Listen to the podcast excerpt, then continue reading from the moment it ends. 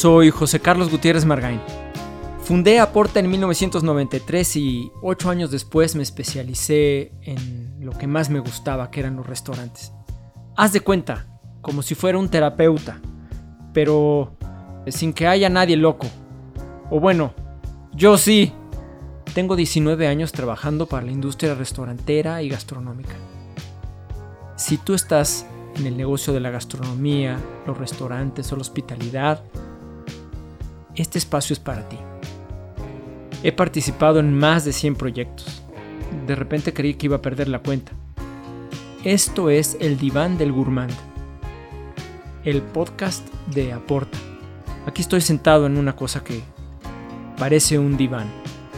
Es mi confesionario. Ya estoy a dieta,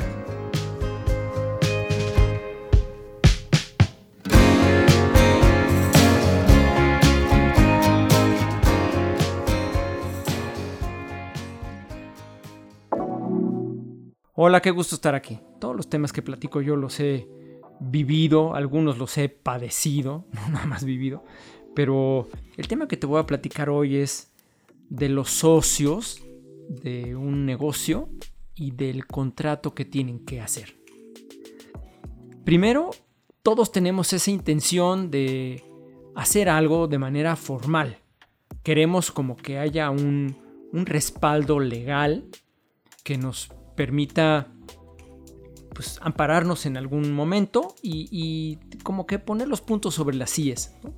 Y entonces, pues me ha tocado una infinita variedad de, casos tan diferentes, donde desde los contratos súper cuidadosos, eh, de muchísimas hojas, hasta los pues los acuerdos donde pues sí somos socios y pues tú dices que somos socios y ahí me das y a la mera no le dan. Entonces se, se ponen los cocolazos, donde son más acuerdos de pues como de cuates o de entendidos y, y bueno, por supuesto que importa el darle formalidad.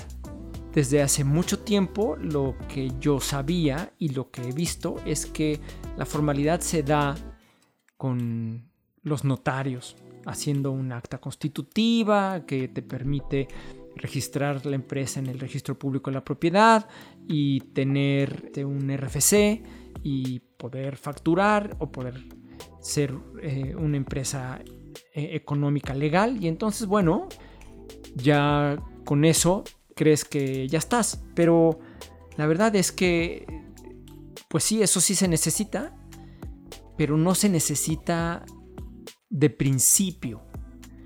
Lo que descubrí un día es que muchos notarios, por lo que te fueron a cobrar 8 mil, 12 mil, 15 mil, 20 mil, como los que hacen muchas veces las empresas no saben nada de notarios, y quizá es la primera vez que van a un notario a hacer algo así, los notarios como que te dan un machote, te dan un, un acta constitutiva que abarca varios puntos en general, pero no está diseñada específicamente para tu caso. Entonces me ha tocado situaciones en las que, a pesar de que existe el acta constitutiva, hay muchas cosas que son confusas, vagas o incluso que no están acordadas. Entonces me acordé que mi mamá, mi mamá ya se murió a los 87 años, hace como cuatro, entonces imagínense su mamá, pues era de una generación muy diferente, ¿no? Y, y, su mamá le dijo a mi mamá, esto se lo dijo cuando mi mamá ya estaba casada, por supuesto, nada, nada, tampoco nada tonta, ¿no? Le dijo a mi mamá, ¿sabes qué, hija? Yo creo, esto me lo platicó mi jefa, ¿sabes qué, hija? Yo creo que los jóvenes deberían primero vivir juntos. Para ver si, si se hallan, si se encuentran, si pueden convivir. Y ya una vez que descubran que sí se la pasan bien juntos y que quieran tener niños, entonces sí se deben de casar para darle formalidad a las cosas. Y bueno, mi mamá sí estuvo casada bien. Y, pues yo vi que eso estaba pasando con las empresas que, en las que tenía yo oportunidad de, participar como asesor. Pues se hacía el acta constitutiva y pues quizá se conocían como amigos pero no se conocían como socios o, se conocían de pocos meses o de nada, ¿no? Eh, porque iban a meter la lana y entonces pues era como casarse en lugar de irse a vivir juntos primero, irse a vivir juntos, darse sus besitos, agarrarse sus partes, convivir. Y bueno, ya después, ya después, cuando todo va jalando bien, pues entonces sí lo formalizamos.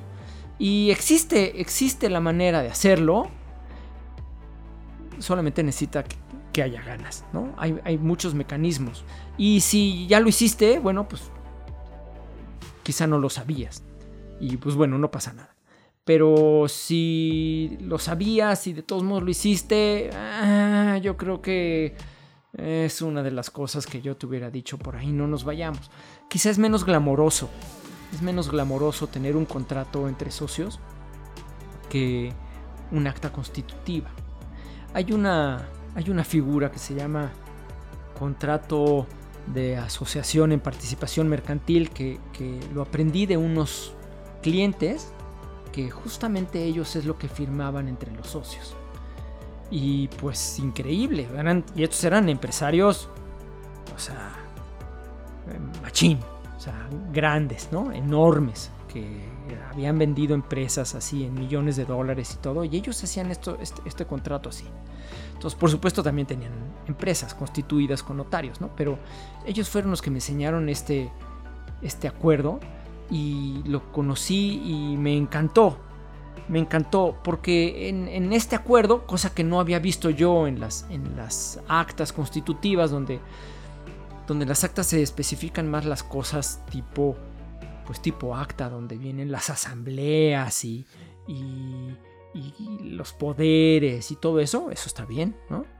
Eh, en este acuerdo, además de que venía todo eso establecido, se especificaba, bueno, ¿y, qué va a pasar cuando, cuando tú te mueras?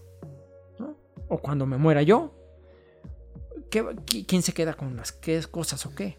O por ejemplo, algo que he visto es de que de repente uno de los socios ya no quiere estar en el proyecto, el proyecto todavía no despega o ahí va despegando y puso, voy a inventar, puso este, 100 mil pesos. Y entonces llega con sus socios y le dice, oigan, carnales, pues ya esto, aquí se rompió una taza cada quien para su casa y yo ya quiero salirme de aquí, ¿no? Ah, órale, perfecto, muy bien. Oigan, pues este, me gustaría que, que me regresaran lo que invertí.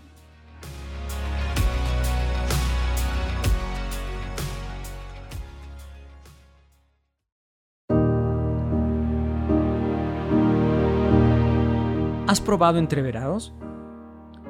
Entreverados es un auténtico taller de pastelería artesanal en línea. En lo que destaca es que, además de tener diseños muy propios que no puedes encontrar en ningún lugar, cuida muchísimo la calidad de los ingredientes que utiliza. Tal cual rechazan contundentemente el uso de cualquier químico, no usan colorantes, no usan saborizantes no usa ninguna crema que tenga grasa vegetal. Venden pasteles, galletas, pies, donas horneadas, harina para hotcakes. Están deliciosos. Conócelos en entreverados.mx.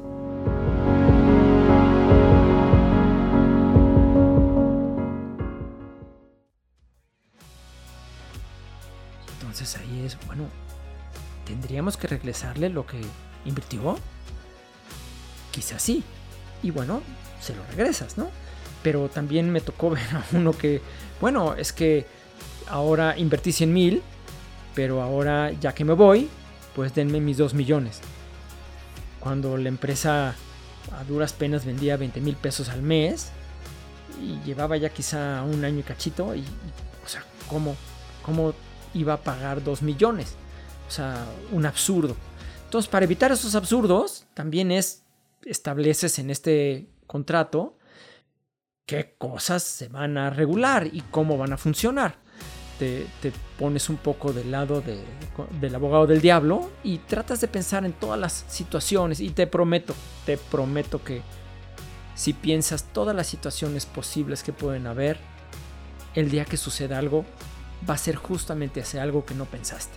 Así es, así es, ¿no? O sea, eso es indudable.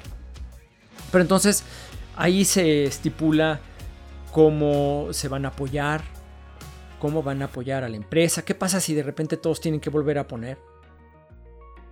Quizá algunos no tienen para poner más. ¿Cómo, cómo van a estar las participaciones en porcentajes?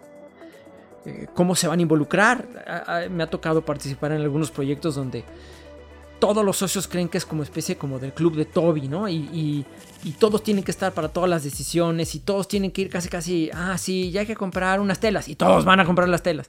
Y hay que ir a visitar al contador y todos van a ver al contador. No se necesita realmente, ¿no? Es, cuando falta una estructura que, explique qué es lo que debe de hacerse. Entonces, pues esto es el punto medular de, de tener una sociedad que sea positiva y que fluya, pero particularmente lo que yo he visto es que los socios tienen que ser perros que comen del mismo plato. Me voy a explicar.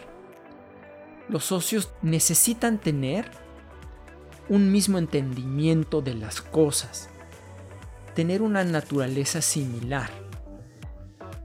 No significa que tengan que ser iguales, porque de hecho quizá en la en la diferencia entre ellos existe una gran riqueza para la sociedad, ¿no? para el proyecto. Pero tienen que tener una misma dimensión de valores. Por ejemplo, si tú te haces socio de alguien que es súper inteligente para el dinero y solamente habla de dinero y le importa todo más que el dinero y es el dinero más el dinero y tú no eres así, se oye padre, ¿no? Ay, por fin alguien se va a hacer cargo del dinero, ¿no? Y tú, bueno, pues ya te darán ahí tus cacahuates de lo que te toca. Pues, ¿qué crees?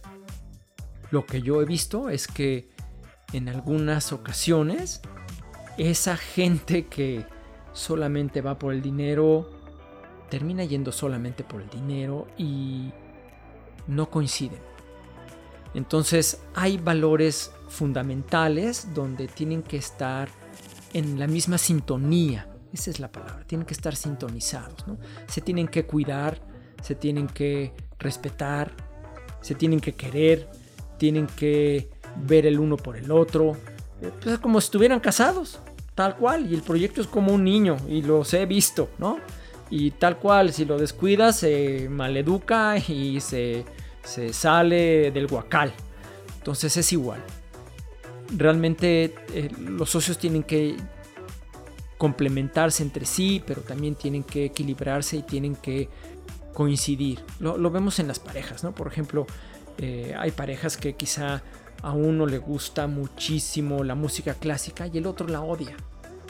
Eh, y decimos, ah, no importa, eso no va a pasar nada. Pues sabes qué, yo en mi experiencia que tengo, yo lo que he visto es que no es determinante, pero sí importa porque esa experiencia que tanto te gusta a ti vivir de ir a un concierto de música clásica o de escuchar música clásica, justamente con esa persona que quieres, no lo puedes compartir. Y no está tan chido. Entonces, bueno, ya me salí del guacal. Lo del contrato, entonces, mi recomendación al día de hoy, y quizá en 10 años diga, ah, qué burro, pero mi recomendación al día de hoy es Empecemos primero siempre con un contrato que incluye todo, que clarifica lo más posible.